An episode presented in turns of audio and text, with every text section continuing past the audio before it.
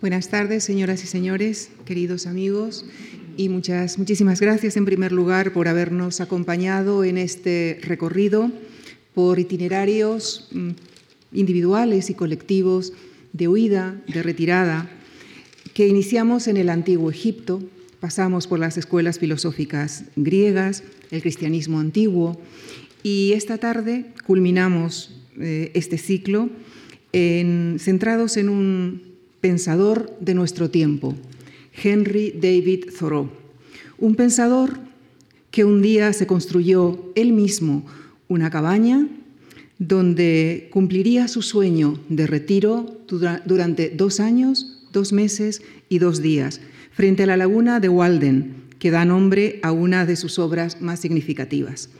Y para acercarnos a él, damos nuestra bienvenida esta tarde al también escritor Tony Montesinos, quien ha publicado recientemente un libro cuya lectura les recomiendo, El triunfo de los principios, cómo vivir con Zoró, centrado en nuestro protagonista de esta tarde.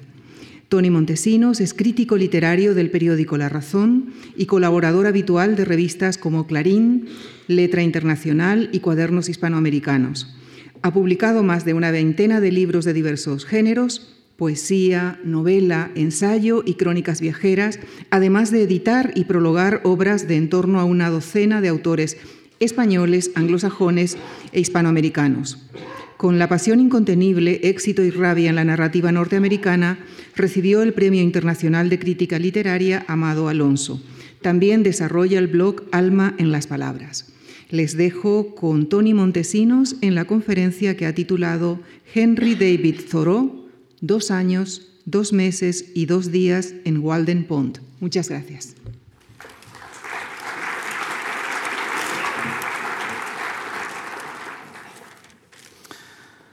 Buenas tardes y gracias por su asistencia. Es un placer estar aquí. Me siento muy honrado por la invitación de la Fundación March y quiero agradecer eh, eh, de manera muy muy personal a Lucía Franco y a Carmen Monsalve por su eh, gentileza y por su eh, generosidad a la hora de, invitarme a esta magnífico, este magnífico ciclo de conferencias.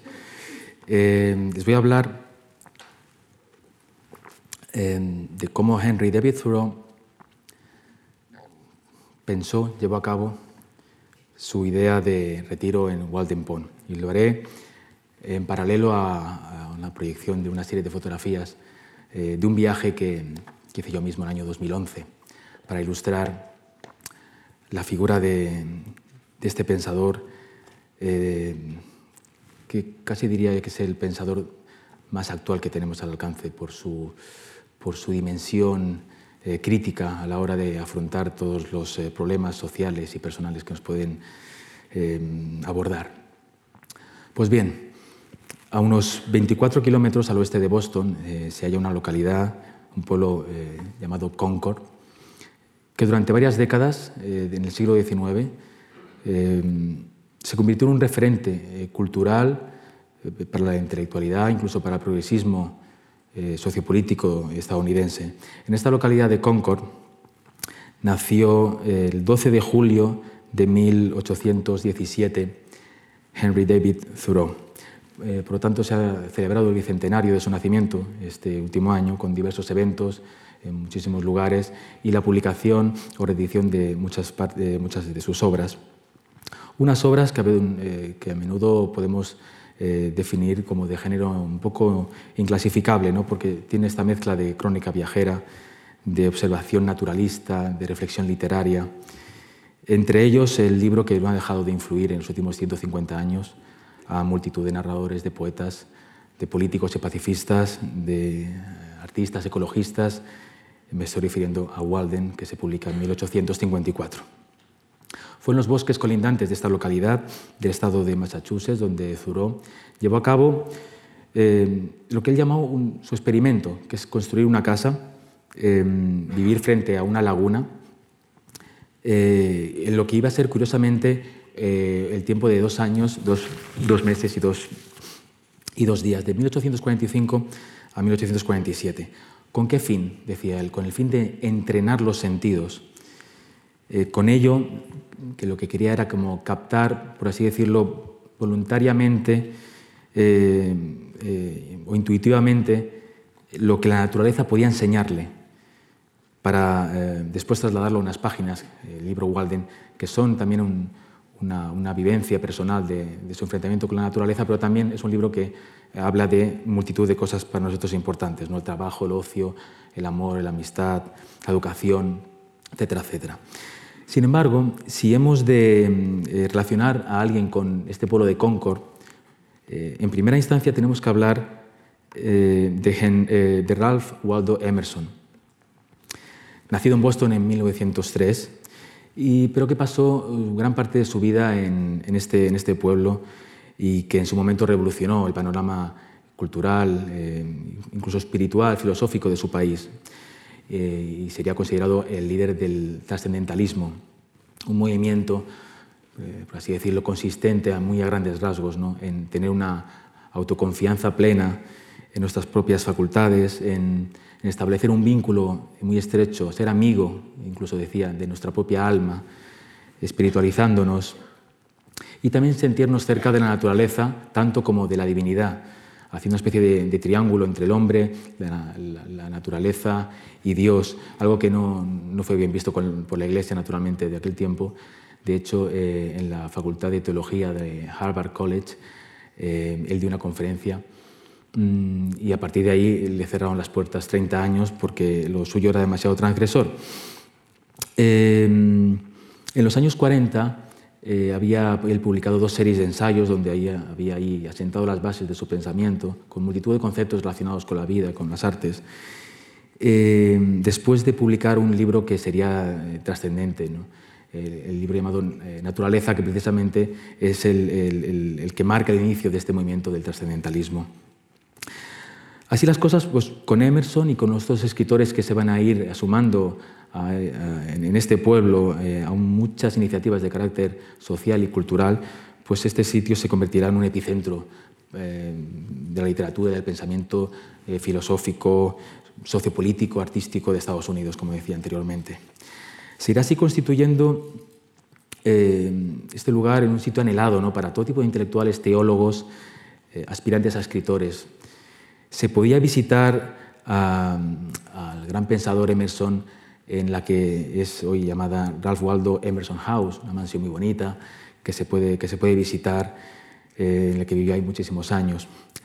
Muy cerca de allí está otra casa muy interesante, The, Old Man's, que fue construida eh, por el abuelo, de Emerson y, después, eh, y que después la ocuparía también Nathaniel Hawthorne, el autor de La letra escarlata y que este la popularizaría mediante un libro que se tituló Musgos de una vieja rectoría.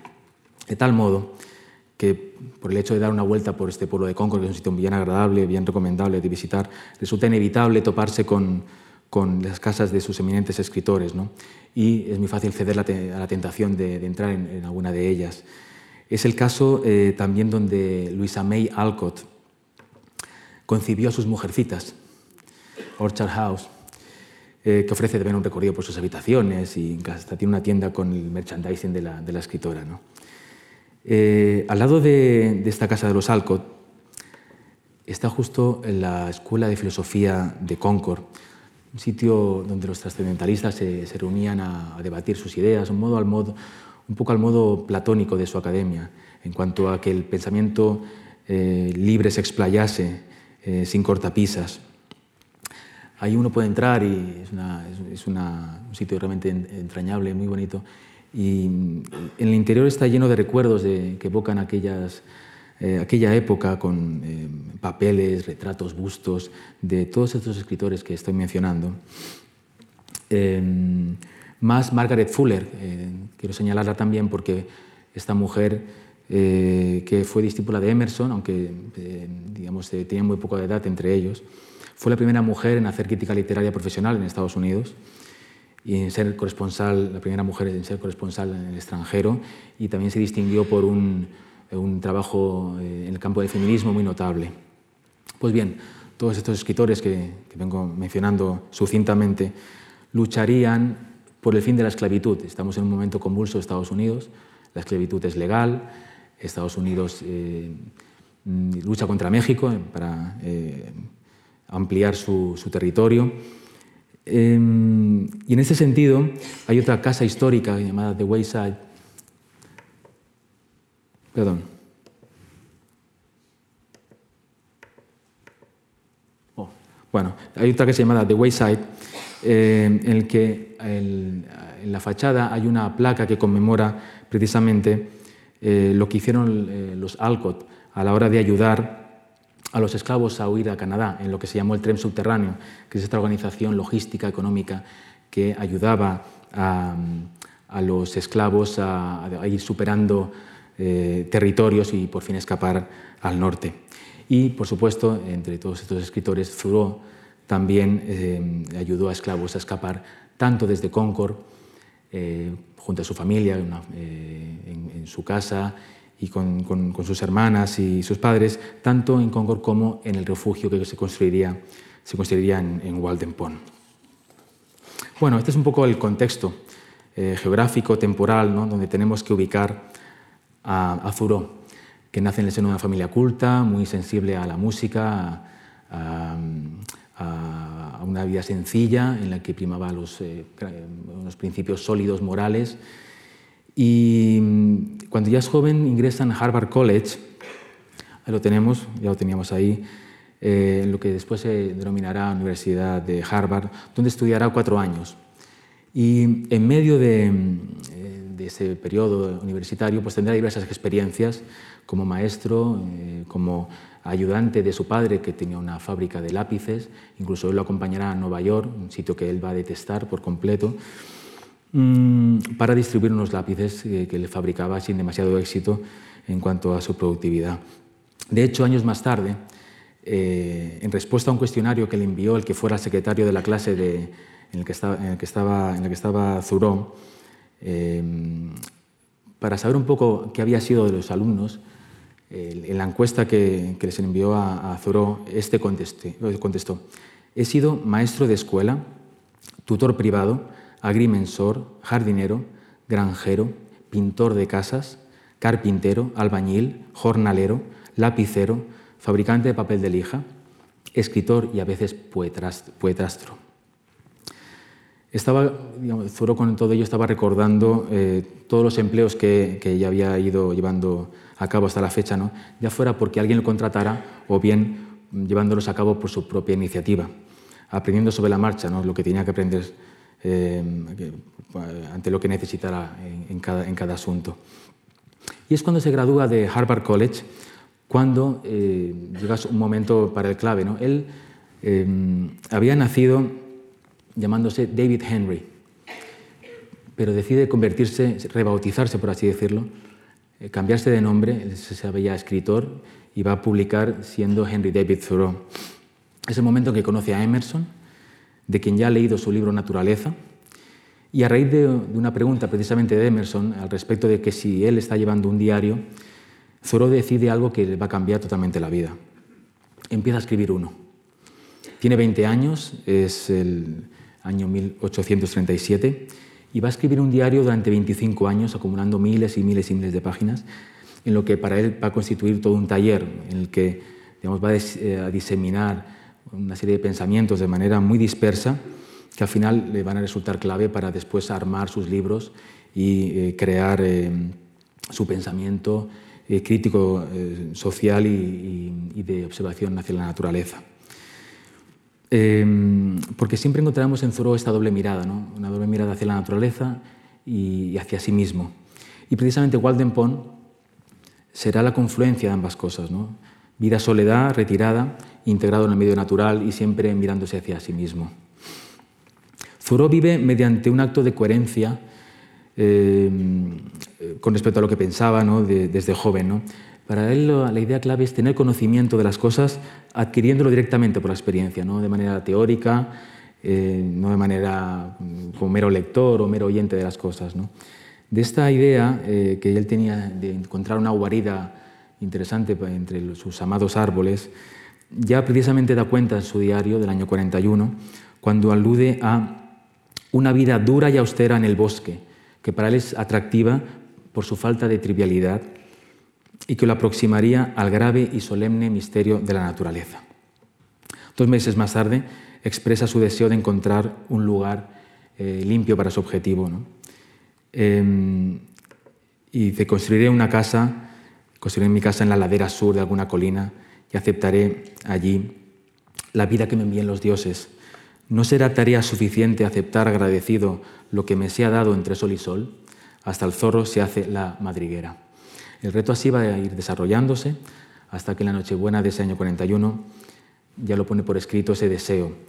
Quiero partir pronto, irme a vivir junto al estanque, donde solo oiga al viento susurrando entre los juncos.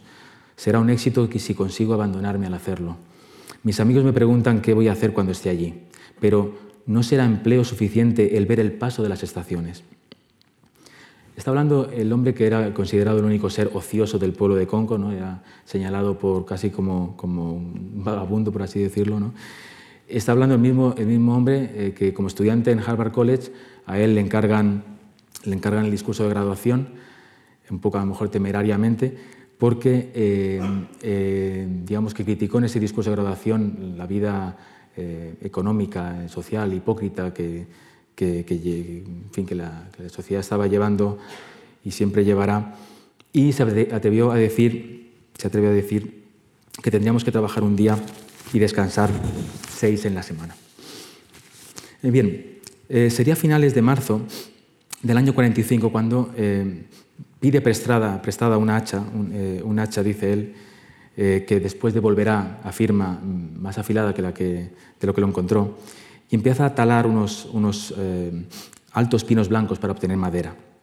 A continuación, compra una chabola a un, trabajador del ferrocarril para usar sus tablones, sus, tejas, y eleva la casa eh, en mayo y la ocupa finalmente un día tan señalado para Estados Unidos como el 4 de julio, el Día de la Independencia, aunque él siempre diga que eso fue mera casualidad. En total dice que no se gasta ni 30 dólares entre, entre tablas, tablas toscas y tablillas para el tejado, listones, dos ventanas con cristales de segunda mano, mil ladrillos viejos, dos barriles de cal, cerdas, clavos, bisagras, tornillos, un picaporte, tiza. Zuró ya tenía una casa que superaba cualquier otra eh, en grandeza y lujo, dice, cualquiera de la calle mayor de Concord, ¿no? porque la vara de medir eh, las comodidades materiales eh, era lo, que necesitaba y no más. Y a esa fórmula que daba como resultado la adecuada proporción de felicidad y, confort, a él no le, ganaba, no le ganaba nadie. Él tenía solamente 29 años. De aquella casa hay una, réplica aquí al lado de una, de una estatua en su honor. Y bueno, eh, hicieron la réplica exacta del interior, ¿no? con una cama, con una chimenea, un escritorio, tres sillas, a la entrada del área de Waldempón, digamos, antes de bajar a la laguna, donde realmente vivió, pues en esa entrada, cerca de la carretera. Hicieron esta réplica junto a una estatua en, su honor. Y bien, ciertamente tras, tras, esa experiencia de esos 26 meses que pasa, que pasa allí Zoró, eh, eh, es una experiencia que además le sirve a él para salir aún más reforzado eh, en los principios morales que él iba, iba atesorando desde joven, asentado sobre todo en, la simplicidad, en la autoconfianza, en el hecho de eliminar las necesidades que todos nos autoimponemos y, la necesidad de vivir libre ante todo. Paul Auster, en su novela eh, Brooklyn Follies, escribe que Thoreau se marchó a las afueras de Concord haciendo como si se hubiera exiliado en el bosque, sin otra razón que la de demostrar que eso era perfectamente factible. Con tal de tener el valor de rechazar las imposiciones de la sociedad, todo el mundo podía vivir como le diera la gana. ¿Y con qué objeto? Para ser libre. Pero ¿libre para qué? Para leer, para escribir libros, para pensar, para ser libre y escribir un libro como Walden, dice. Un poco esta es la, propia justificación de, de Thoreau en su libro. Al cabo de unas cuantas páginas él ya explica el porqué de, su, de su retiro en el bosque. Y dice textualmente, me vine aquí para encontrarme cara a cara con las realidades de la vida, con los hechos vitales. Nos podemos preguntar, ¿qué podría pasarle de real en mitad del bosque a un hombre? ¿Es eso la vida? Y bien, eh, realmente a lo largo del libro nos demostrará que no ocurren menos asuntos importantes o interesantes o dignos de dejar por escrito en medio de la naturaleza que entre las gentes, entre los horarios, entre las ocupaciones de las ciudades. Eh, otro de los lectores más capacitados para acoger esta sensibilidad y para acoger en su alma el poder poético del pensamiento y la acción de Thoreau concreta de, irse a vivir a esta casa, eh, expresó este, este desafío de esta manera. Y no fue tal resolución un ataque de arcadianismo agudo ni menos se apartó del mundo a llorar desengaños ni heridas del corazón o de amor propio. Fuese a la soledad en busca de solaz para completar su cultura, para probar sus facultades, para conocerse a sí mismo y definir su propia dirección. Son palabras de Antonio Machado, que conoció eh, la obra de, de Thoreau mediante eh, un extracto de una traducción del libro que se publicó en una revista llamada Renacimiento en los años 20. Machado conoce así a, a Thoreau y lo define muy bien él, ¿verdad? fue para conocerse a sí mismo y para definir su propia dirección. Por lo tanto, algo así como abandonarse en, soledad podría ser un poco el lema que podría colgar Zorón en, la puerta de su casa. Eh, un, deseo anhelado durante los últimos años, sin el menor resquicio de aprensión ni miedo. Estamos ante un hombre valiente de manera absoluta, que no le, no le teme a nada, que no ve fronteras en nada, que no ve límites en, en ningún momento de la vida. Y claro, algo así tenía que hacerlo en soledad, una experiencia semejante. ¿no? Y así lo va a hacer, lo va a experimentar en ese terreno que le cede Emerson, precisamente, que está a un par de kilómetros al sur de Concord, a, unos, eh, como a unos, siete, a unos siete metros de la laguna, bien cerca, en medio de, este bosque de, de pinos, y de nogales. Pues bien, el resto del párrafo en el que va justificando Thoreau el por qué ha ido allí especifica esta idea clara en él, ¿no? la de no querer vivir lo que no fuera la vida. Por lo tanto, podemos pensar que la vida es la naturaleza, en mayúscula. Y es una idea esta madurada eh, a lo largo del tiempo en él, sobre la base de sus frecuentes caminatas. Eh, cuando uno camina no lleva nada consigo, ¿verdad? Eh, le rodea el universo y en efecto solo está eh, el vivir solo está el respirar, solo está en avanzar, el, mirar, en observar, no hay nada más. Y eso es lo que hizo Thoreau, él decía incluso cuatro o cinco horas diarias en su vida. Fue su gran, gran afición, caminar, caminar y caminar, y tiene textos verdaderamente hermosos sobre, sobre qué significa para nosotros caminar y, darnos cuenta de lo que estamos haciendo, lo trascendente que es andar y sentir la naturaleza. Así que eh, esta peripecia... Mm, eh, nacía con el deseo explícito de, una soledad buscada, bien deseada, y sin embargo, pues tampoco excluía la, sociabilidad en cierta manera. Es una de estas contradicciones que se le ha criticado bastante a, a porque eh, estaba en, la casa, pero, pero podía irse a cenar a, casa de Emerson o a ver a otros amigos, o a visitar a la familia. Así que era un retiro eh, más o menos relativo. Dice en el capítulo llamado Soledad, precisamente de, Walden, que recibió en su cabaña más visitantes que, en cualquier otra época de la vida. Eh, él también tiene un sentido bastante irónico de cuando, cuando habla a veces de este tipo de cosas, ¿no? y menciona a unos niños que pasaban por ahí para buscar arándanos, eh, menciona a los empleados del ferrocarril, que la infraestructura que estaba en boga por aquel entonces, ¿no? Eh, cita pescadores, a cazadores. En suma, dice, estaba dispuesto a saludar a todos los honrados peregrinos que venían al bosque en busca de libertad y realmente dejaban atrás la ciudad. Para él la ciudad muchas veces va a ser el, sinónimo de, estancamiento, de, límite a la propia vida, de hipocresía absoluta. ¿no? a veces es el enemigo más, más abyecto que tiene el hombre, según él.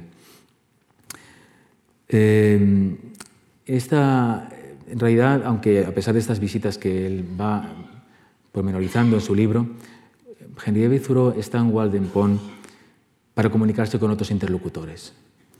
Él quiere oír el viento y expresarlo. Él quiere sentir la naturaleza ¿no? de forma más cotidiana ¿no? de lo que, lo que le pueden proporcionar esos paseos eh, enormes que él hace. Em, el capítulo Soledad precisamente da inicio de esta manera. Es una tarde deliciosa en que todo el cuerpo es un solo sentido y bebe la delicia por cada poro. Voy y vengo con una extraña libertad en la naturaleza, como parte de ella, mientras camino por la pedregosa orilla de la laguna en mangas de camisa, aunque el tiempo es frío, además de nublado y ventoso, y no veo nada que me atraiga en especial, todos los elementos resultan insólitamente agradables.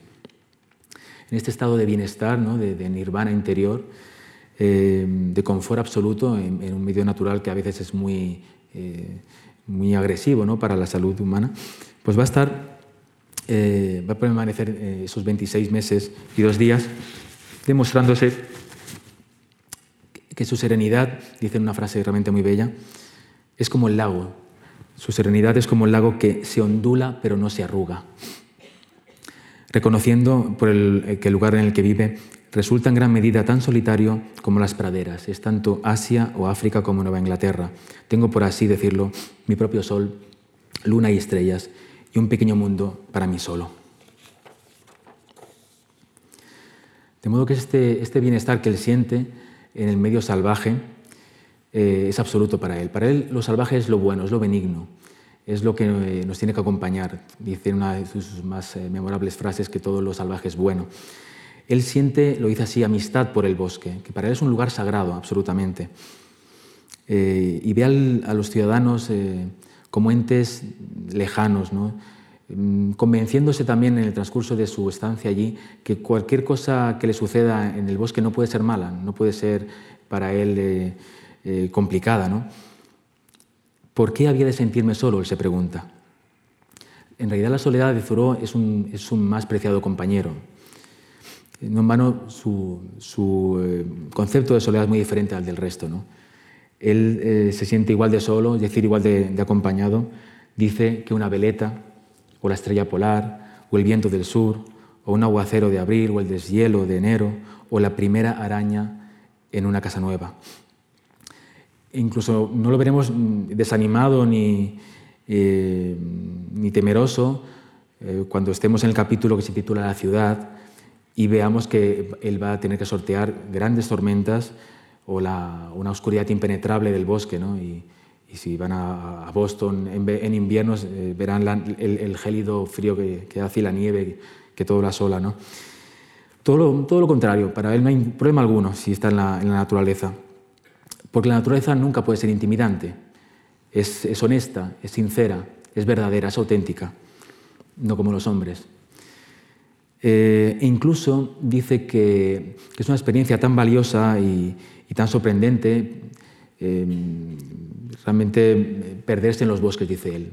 Es algo que tenemos que incluso que desear. ¿no? usa esta situación, que para él es siempre gozosa, lo de perderse en los bosques, para sacar una moraleja interesante. Él siempre usa o animales o situaciones naturales para después eh, llevarlo al terreno humano y sacar una, una, lección de todo eso. Em, él dice que hasta que no estemos perdidos de alguna manera o que o, demos la vuelta eh, a nosotros mismos, ¿no? no apreciaremos la vastedad y extrañeza de la naturaleza. ¿Por qué dice esto él? Porque hay que perderse para reencontrarse, ¿no? hay que perderse para replantearse las cosas. Hay que volver a buscar nuestros puntos cardinales para empezar a, buscarnos y a encontrarnos como debemos encontrarnos, en, lo valioso y lo, en lo auténtico, no en lo superfluo, no en lo gratuito, no en lo material. Eh, en ese sentido, no se trata de un, pensador em, retórico que busque ideas abstractas, no tiene un sistema filosófico al uso. Es un pensador, es un pensador que pone en práctica lo que, lo que él eh, dice y escribe y, cumple con, y cunde con el ejemplo, podríamos decir. ¿no?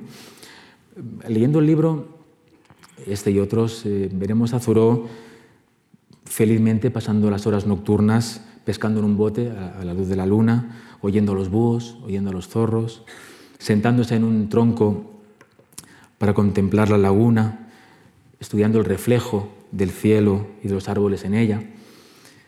Em, él, que critica constantemente el, sistema económico y, rutinario en el que está abocado el hombre, se siente el hombre más rico del mundo. Dice que no en dinero, obviamente, porque no tiene nada, pero rico en días de sol que no hubieran sido gastados mejor en cualquier taller, en cualquier pupitre, en cualquier oficina. Dice incluso que eh, cuando eh, Adán y Eva fueron expulsados del, Edén, la laguna ya existía es, dice, perennemente joven, en sí misma es inalterable, aunque eh, la invasión del hombre mediante la, la el ferrocarril, las construcciones de casas, pues sea inminente. ¿no? Pero tiene ese, punto de la naturaleza que se retrotrae a los inicios de los tiempos y que siempre va a ser infinita, siempre va a ser algo longevo, algo permanente, algo, algo que siempre está con nosotros y siempre estará. Em, la mirada hacia la laguna de, eh, de Zoró, la, laguna de Walden, eh, para él es la, más hermosa vista que puede contemplar. Eh, digamos, él se, se, entrega a, a, esa mirada hacia la laguna y dice, ¿qué píldora nos mantendría en forma, serenos, contentos? No la de mi bisabuelo o el tuyo, sino las medicinas universales, vegetales, botánicas de nuestra bisabuela naturaleza, con las que se ha mantenido siempre joven. Escribe en Soledad. De modo que para él eh, siempre está utilizando estos términos para la naturaleza. ¿no? Es inocente, es beneficiosa. Es la naturaleza como eh, la que le catapulta para tener energías, para tener ánimo, para encontrar esa voz interior que le empuje a conseguir la serenidad, que es como la puerta principal para la felicidad. Él, es un, gran lector de los autores grecolatinos que, que precisamente tenían como una de las grandes preocupaciones la búsqueda y el hallazgo de la felicidad y que tiene mucho que ver con esa paz interior, con esa serenidad que uno eh, puede ir buscando y Zuró la buscó, la encontró mediante la naturaleza. Hasta nos da un, consejo ahí eh, desde esa casa de, de Waldenpon, levántate libre de cuidado antes del alba y busca aventura, que el mediodía te encuentre en otros lagos y la noche te coja en todas partes como si estuvieras en casa. ¿Qué está diciendo Zoró? No le des la espalda a la naturaleza, sé parte de ella, crece salvaje tú también, ¿no? de acuerdo con, eh, tu, naturaleza, sé como estos juncos, como estos helechos que yo veo enfrente. ¿no? Es una mirada pura, es una mirada eh, virgen, ¿no? es la mirada de un niño Em, según él, el mundo empieza siempre con cada niño. ¿Y qué le, gusta, qué, le gusta al niño? Estar en el exterior, aunque nieve, aunque llueva, incluso bajo, bajo el frío. Eh, esta curiosidad infantil no la pierde Zoro, digamos, es uno de esos elementos que, le activan. Porque realmente él va a los bosques por la curiosidad, por, esta curiosidad infantil, esta, este, este, simple placer de ver llegar la primavera ¿no? los bosques, de ver cómo se desquebraja el hielo en la laguna, eh, de ver cómo el sol funde la nieve, eh, de ver cómo los días se alargan y él ya va dejando de llevar leña al cobertizo. Eh, es en ese momento en que él observa ese gradual comportamiento de la naturaleza, ese sonido de la naturaleza, teniendo fe en esta purificación ¿no? que, puede, que puede transmitirnos, mm, es en ese momento es cuando él cree que la sociedad no nos deja elevarnos a, un, momento trascendente de nosotros mismos y, que precisamente la naturaleza es el actor principal para podernoslo proporcionar. Pese a este trasfondo que podríamos denominar eh, espiritualista, de, de esta, mirada divinizada de la naturaleza, tampoco es que estemos ante un hombre idealista, un hombre soñador, un hombre espiritual sin más. Em, es un hombre práctico. Zuró es un hombre pragmático, es un artesano, eh, tiene dotes extraordinarias de, como agricultor, como constructor, como leñador. Eh, de entrada, incluso él, presume de, sus gastos que, tiene en la casa, que son mínimos.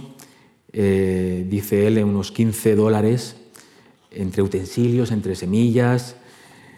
Eh, eh, ¿De qué se va a alimentar ese tiempo? Apunta que le costó 27 centavos por semana su dieta y que estuvo constituida durante casi dos años por harina de centeno y de maíz sin levadura, patatas, arroz, un poco de carne de cerdo salada, melaza y sal, y para beber obviamente agua.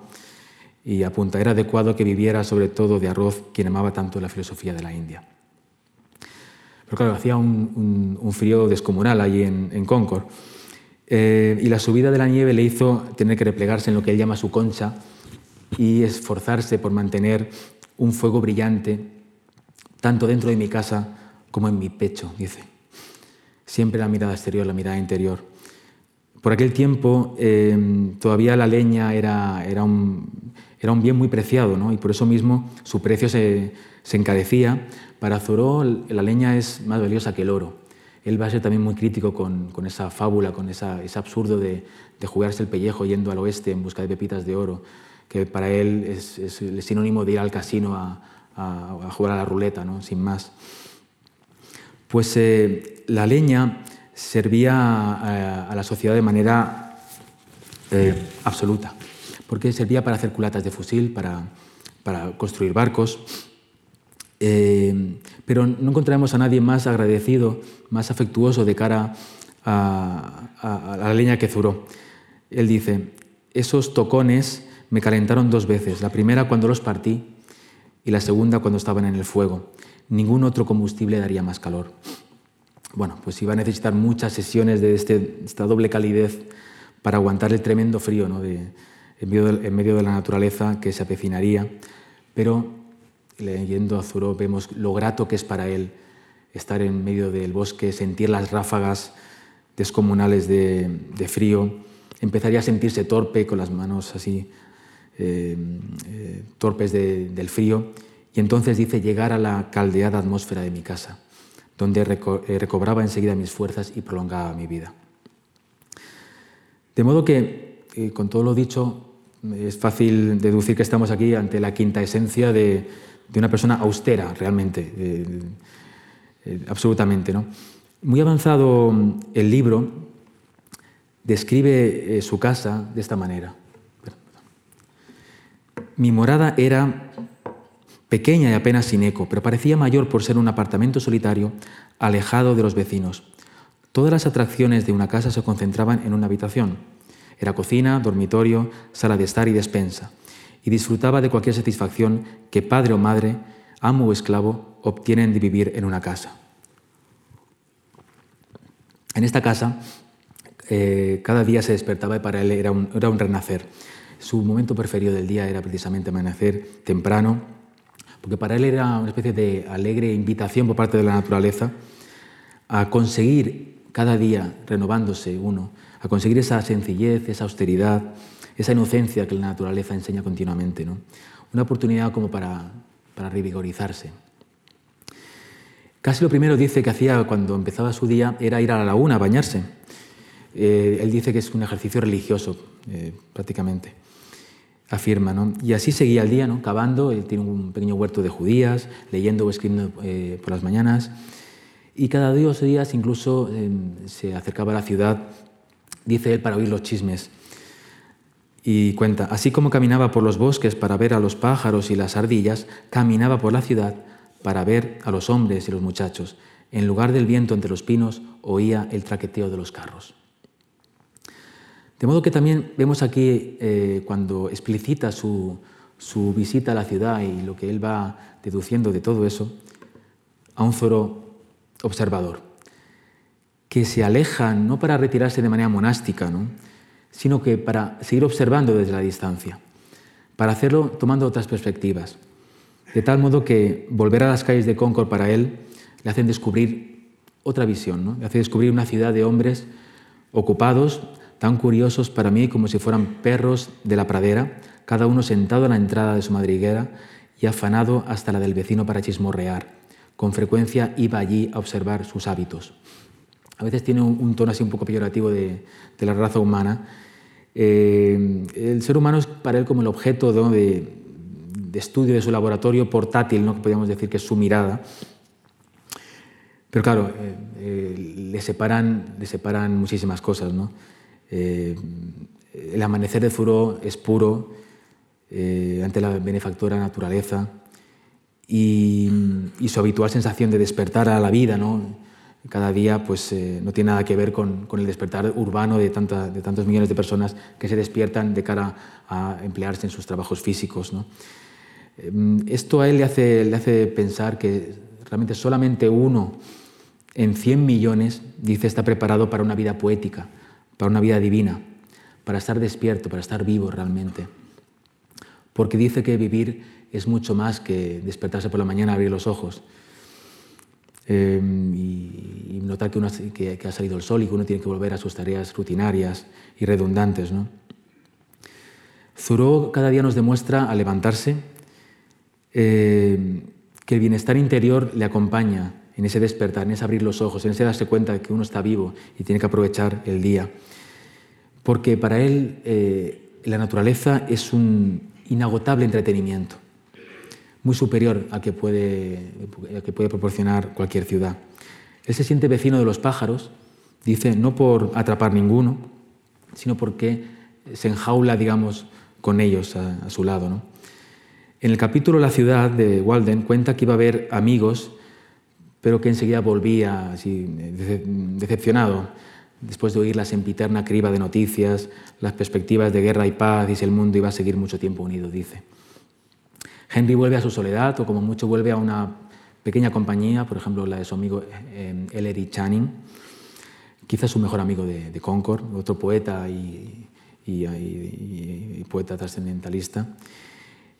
Y juntos hacían, dice, que aquella pequeña casa sonara con la bulliciosa alegría y resonara con el murmullo de mucha conversación sobria, enmendando los largos silencios del Valle de Walden. En comparación, Broadway estaba tranquila y desierta. Explica en el capítulo Primeros habitantes y visitas de inviernos. Pues bien, más o menos eh, cuando lleva la mitad del tiempo en, la laguna, eh, hay un par de, sucesos que, son realmente destacables para, ahora hacer notar. ¿no?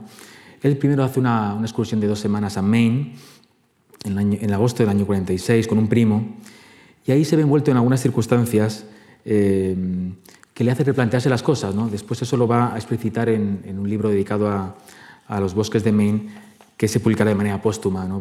Prácticamente solo, solo, publica un par de libros y ensayos y, toda su obra, el resto de su obra se, se publicó después de su muerte. ¿no?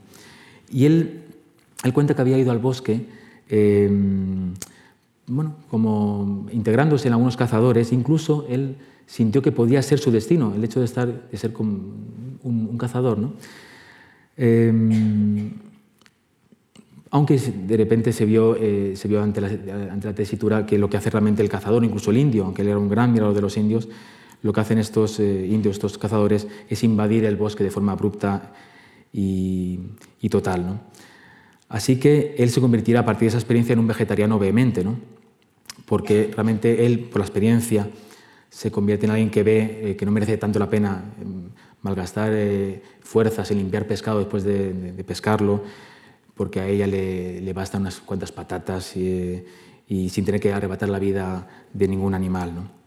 Es ahí cuando, se, cuando él se decanta ya por el vegetarianismo. Y el otro gran suceso, mucho más famoso y más relevante, eh, en mitad de su estancia en Walden, es mm, con lo que se relaciona hoy en día eh, la desobediencia civil, ¿no? tan en boga hoy en día. Y es que eh, mm, es detenido y encarcelado en julio del año 1846, aunque al día siguiente se verá libre, en lo que es una de las condenas más breves ¿no? y más famosas de la historia.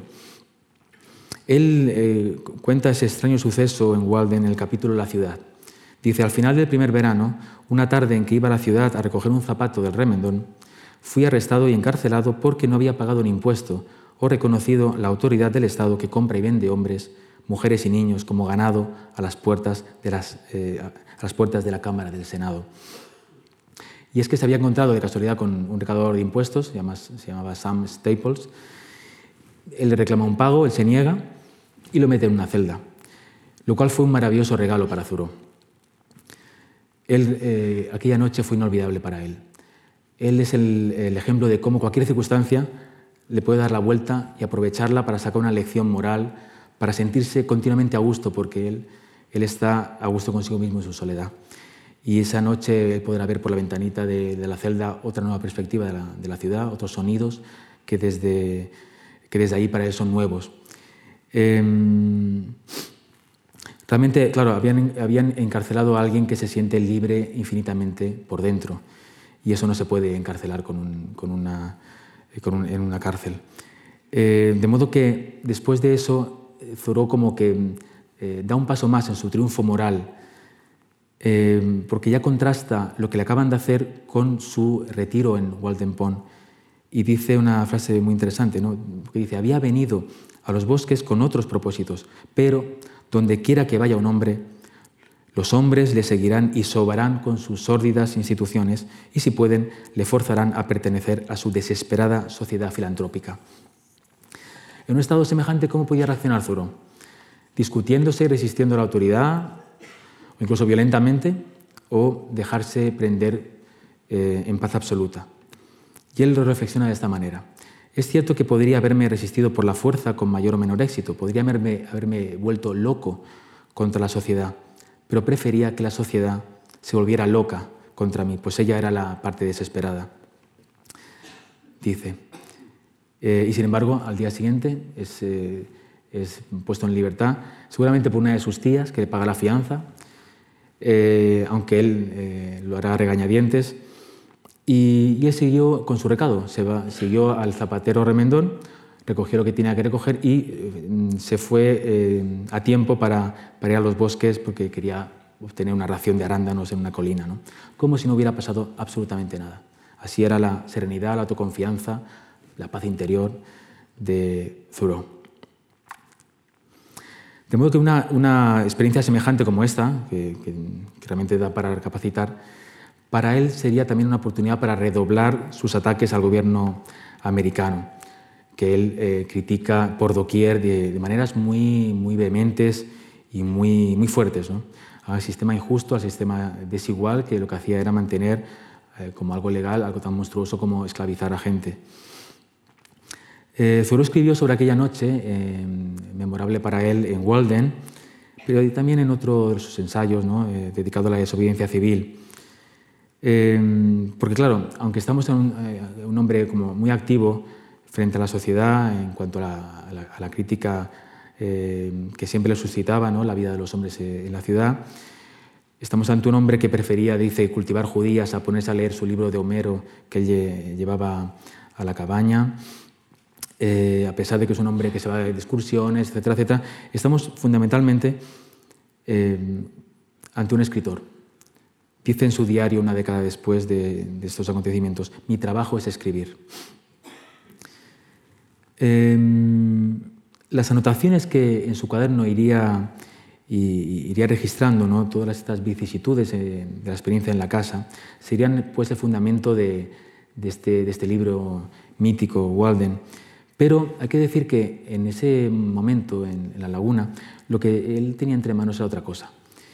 Era el borrador de eh, Una semana en los ríos Concord y Merrimack, que acabó en el verano de 1846. Es un libro que surgió eh, a partir de un viaje que hiciera con su hermano siete años antes, su hermano John, a bordo de un barco que se construyeron ellos mismos. Hicieron esa excursión de una semana por estos ríos eh, de Massachusetts. Lo que pasa es que, por desgracia, tres años después, John, eh, su hermano, al que, estaba muy, muy, unido, muere al contraer tétanos eh, mientras afeitaba. Eh, de modo que la publicación del libro, que saldrá en 1849, será un homenaje al hermano difunto. El libro es realmente un fracaso para él en cuanto a las ventas, a la repercusión que pudiera tener con él algo que mejora ostensiblemente cuando él publica eh, Walden o La vida en los bosques. Este subtítulo, eh, ustedes no lo verán ahora porque fue eliminado de, de, la, de, la, edición de 1862 y consigue publicarlo en Boston, en la, en la que era la editorial más importante de, de aquel tiempo. ¿no? Y también, como en la anterior, había sido reescrito innumerables veces. ¿no? Estamos ante un, un perfeccionista en, en, la manera de escribir absoluto. Eh, y se va a publicar en el año 1854. Por supuesto, Thoreau, eh, y con su libro, no, no tendrá un éxito eh, destacable, no, no, podrá aspirar a lo que acaba de hacer en Nace en el ¿no? con la letra escarlata, que, que vendió como 5.000 ejemplares en 10 días, algo así. ¿no? Pero eh, con este libro él consigue pues, un, un, círculo, amplio de, un círculo, amplio de, círculo amplio de admiradores eh, que siguen su, su, obra. Incluso la tirada de este libro, que fue de, de unos 2.000 ejemplares, se, se, fue vendiendo bien, se agotó incluso a cabo de cinco años, ¿no? e incluso le generó pues, un pequeño beneficio del 15% ¿no? por derechos de autor. ¿no? E incluso llegó a pensar en embarcarse en una serie de conferencias. En un momento dado de su vida él eh, se plantea hacerse un, conferenciante profesional, un poco al modo de Emerson, aunque al final esa, esa idea no fructificará, no habrá las ofertas adecuadas para él y seguramente para su alivio, ¿no? porque eso hubiera implicado una serie de compromisos y de viajes, pues eh, no, lleva a cabo esa idea. Pero eso ya da cuenta un poco de que su nombre estaba trascendiendo en, los círculos culturales de, por entonces y que su libro estaba, teniendo, estaba siendo, en fin, tenía una repercusión mm, más que notable. ¿no? Em, pero esto, esto por lo que respecta al libro que va a publicar nueve años después. Pero claro, estamos en la laguna y está Zoro viviendo allá. ¿Y por qué se va y cuándo? De repente se le hace evidente a Zoro que tiene que abandonar Walden Pond el 6 de septiembre de 1847. Y dice, dejé los bosques por una razón tan buena como la que me llevó allí. Tal vez me pareciera que tenía más vidas que vivir y no podía dedicarle más tiempo a aquella. De modo que para él casi prolongar la vida en Walden Pond seguramente hubiera sido como incurrir en el mismo error que criticaba. ¿no? Esto es el de mantenernos en, siempre en una situación eh, homogénea, en, convirtiéndola en un camino trillado. Él dice, así poéticamente, dice que él, no quiere ser un pasajero de camarote, él quiere, él quiere mm, estar como delante del mástil eh, y, sobre la cubierta del mundo, dice, ¿no? para, para poder ver mejor la luz de la luna entre las montañas. Es decir, él hasta va en contra de su propia tradición, va en contra de su propia conformidad de, lo que él va arrastrando. No es un anticonformista absoluto, incluso de su propia manera de hacer las cosas. Pero eh, puede haber una razón más simple eh, para esa marcha de Thoreau de, la laguna. ¿no? Emerson le acababa también de ofrecer una cosa. Él se iba a Europa a un viaje largo y le pedía que, fuera, que estuviera viviendo en su casa para cuidar de su mujer y de sus hijos y ser como una especie de manitas de casa, ¿no? porque Thoreau podía arreglar cualquier cosa. Em, pero de alguna manera también podemos pensar que, como hizo uno de sus estudiosos, eh, Thoreau dejó Walden para que pudiéramos leer Walden, dejó la laguna para que pudiéramos leer su libro. Y de esta lectura eh, del libro siempre habrá, iremos viendo a lo largo de la historia, eh, ciertos lectores que siempre vean eh, un ánimo contradictorio en ese tipo de, acciones de Zuró, que efectivamente él parece parecía ser tan sociable como misántropo. Por ejemplo, Robert Louis Stevenson, el autor de La Isla del Tesoro, dice, tal vez seamos injustos, pero cuando un hombre desprecia el comercio y la filantropía por igual, cuando sus opiniones sobre el bien son tan elevadas que le obligan a apartarse de la humanidad para poder cultivarlas, no se quedará satisfecho si no hace algo que llame la atención. Aquí el narrador escocés reprochaba a, a que llamara la atención de esa manera, yéndose con esta extravagancia a la laguna. Y cierta manera también Emerson le, hizo ese, pequeño reproche. Mm, muchas veces a Thoreau se le va a, criticar por ese tipo de, contradicciones, em, pero en lo que quizá no encontremos ninguna contradicción y sí muchas coherencias es en su relación con la naturaleza. Esta misma naturaleza que él diviniza, eh, y la que, en la que él se expone sin temor alguno, eh, hasta en las condiciones más extremas, climáticamente hablando, eh, le hizo contraer un catarro precisamente que lo confinaría en su casa desde comienzos de diciembre de 1860, en lo que al final sería el comienzo de su decadencia física. meses más tarde, más tarde los médicos le, incluso le aconsejan que se vaya a las Antillas para allí vivir un clima más, más, más benigno para su salud. De hecho, un par de hermanos de Emerson lo habían hecho, habían ido a Puerto Rico a, estar un tiempo eh, para beneficiarse del clima, pero Thoreau es el espíritu de contradicción más absoluto. Él, se va a Minnesota a una excursión en vez de hacer caso a los médicos. Lo que pasa es que ya vuelve muy desmejorado de esa excursión, vuelve antes de lo previsto, previendo seguramente una muerte que ya, veía cercana y que solamente le iba a llegar ya por tuberculosis eh, dos años después. ¿no? Incluso él, en su lecho de muerte, él ni siquiera se va, eh, a aceptar que le mediquen, ¿no? una especie como de, de, decisión coherente ¿no? con, con, la naturalidad con que vivía, pues con la naturalidad, con esa misma naturalidad iba a morir. Thoreau nos deja Walden, al fin y al cabo. Virginia Woolf eh, dijo algo interesante. Cuando leemos Walden, el historial de sus dos años en el bosque, tenemos la sensación de contemplar la vida a través de una lente de gran aumento. Caminar, correr, cortar la leña. leer un poco, ver un pájaro en la rama, prepararse la cena, anota la, escritora inglesa. ¿no? Ella dice, todas estas ocupaciones que son tan sencillas, son tan aparentemente intrascendentes, cuando se limpian de, polvo y paja y se experimentan de nuevo, resultan maravillosamente significativas, brillantes. ¿no? Es como darle importancia a las pequeñas cosas del día a día y que pueden resultar ser maravillosas. ¿no? Eh, Machado, Paul Auster, Virginia Woolf, siempre hay lectores muy sensibles a, la obra de Thoreau y que nos iluminan con su mirada. ¿no? Pero tampoco hay que engañarse demasiado. Eh, a veces mm, no puede ser fácil una lectura como la de Walden. ¿no? De nuevo, Paul Auster, en otro libro, eh, en una de las novelas que forman la trilogía de Nueva York, presenta un personaje que está leyendo Walden precisamente, ¿no? y eh, escribe Auster, pero el libro no es ágil. Cuando empieza a leer se siente como si estuviera entrando en un mundo extraño. Andando trabajosamente por pantanos y matorrales, trepando por laderas pedregosas y riscos traicioneros, se siente como un prisionero haciendo marchas forzadas y su único pensamiento es huir. No cuesta entender el grado este de asombro ¿no? de, un lector poco habitual o poco familiarizado con los géneros transversales, porque Walden es un diario, es una autobiografía, es una crítica social, es un libro muy poco convencional, que ya de entrada ya nos, impele a, hacernos algunas preguntas. ¿no? El mismo Auster dice, ¿por qué querría nadie irse a vivir solo en el bosque? ¿Qué significa todo eso de plantar judías y no beber café ni comer carne? ¿Por qué todas esas interminables descripciones de pájaros? Fue una de las grandes aficiones de Thoreau, observar, observar a, las aves y escribió montones de páginas al respecto. Este pobre personaje eh, de la novela de, Auster podría sentirse un poco consolado, ¿no? incluso con la figura de Emerson, que escribió alguna vez en su diario que leer a Thoreau suscitaba un poco de desdicha, un poco de nervios.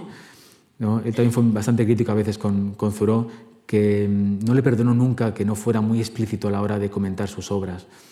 Y esa amistad que los dos fraguaron desde jóvenes se fue desdibujando hasta que al final se, hizo casi inexistente, o al menos de manera eh, verdadera y fraterna.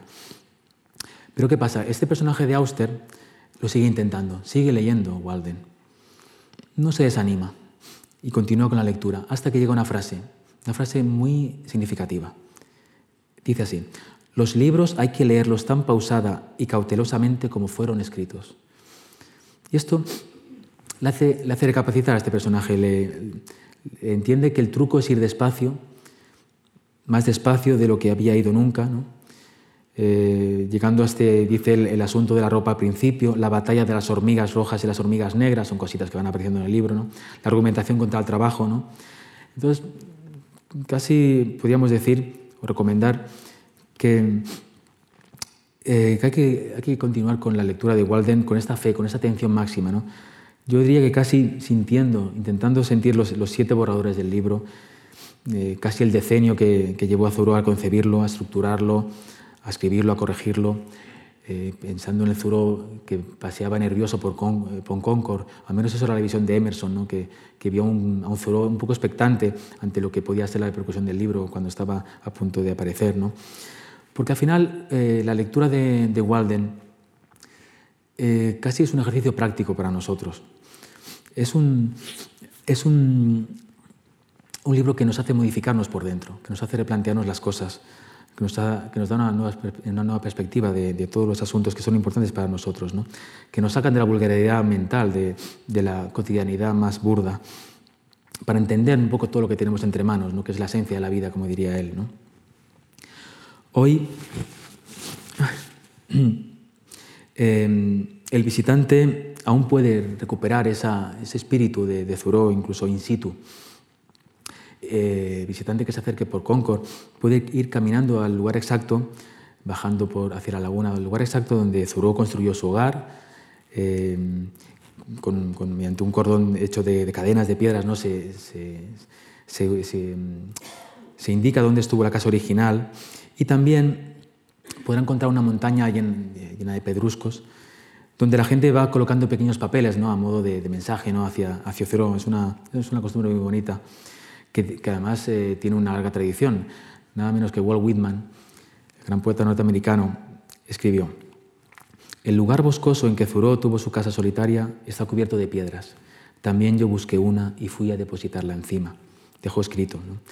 En una visita que hizo a Concord eh, para ir a visitar a, Emerson cuando ya Zuró ya estaba muerto. y aún hoy pues, se, eh, se, mantiene este ritual ¿no? que, que, que, empezó otro, otro residente de Concord, ¿no? como fue Alcott, el padre de Luisa May, que fue un gran pedagogo con ideas muy transgresoras de, cara a la educación, ¿no? de cara a que el, niño empezara a pensar por sí mismo. Y fue un hombre que recibió una admiración inconmensurable por parte de Thoreau y por parte de Emerson. Pues bien, eh, Amos Bronson Alcott, el hombre del que estoy hablando, eh, tras acompañar a alguien que quería ver dónde había vivido Thoreau en aquella laguna, pues eh, a partir de, esa, de, esa, visita que hicieron juntos, pues empezaron esa tradición eh, y aún se mantiene eh, allí en Concord. Junto a esta ubicación eh, se podrá ver un, cartel donde hay unas palabras muy significativas de, de Thoreau que pertenecen al capítulo de Walden, ¿dónde vivía y para qué? Es son las mismas, quizá las recuerden, que le sirven para abrir cada sesión a los integrantes del Club de los Poetas Muertos, aquella película que está basada en una novela que se hizo tan popular. Una frase que, les enseña el profesor Keating a sus alumnos, recordando cuando el propio profesor tenía también un club poético y nocturno en, una cueva en donde estudiaba en, Vermont. Eh, y esa frase pues está, está allí escrita en, en ese cartel y, y, es de las más famosas, más famosas de él. ¿no? Fui a los bosques porque quería vivir deliberadamente, enfrentarme solo a los hechos esenciales de la vida y ver si podía aprender lo que la vida tenía que enseñar, y para no descubrir, cuando tuviera que morir, que no había vivido. Así que Zuro, de alguna manera, eh, con su obra y con su acción, con su reflexión continua y eh, volcada en sus libros, intenta enseñaros lo que es la esencia de la vida, esos hechos vitales que persiguió. ¿no? Y, de alguna manera nos reta a, decirnos si realmente estamos viviendo. Nos avisa, ¿no? nos prepara, nos prepara para, que cuando muramos no nos reprochemos no haber vivido, no, no, haber, estado despiertos, no haber buscado ese, camino para conocernos a nosotros mismos y, y, definir nuestra dirección, por decirlo con las palabras de Machado. ¿no? Estos elementos de carpe diem, de libertad, de sencillez, de autenticidad, todo esto pues es lo que al final acabará eh, Emerson llamando precisamente el triunfo de los principios. Muchísimas gracias.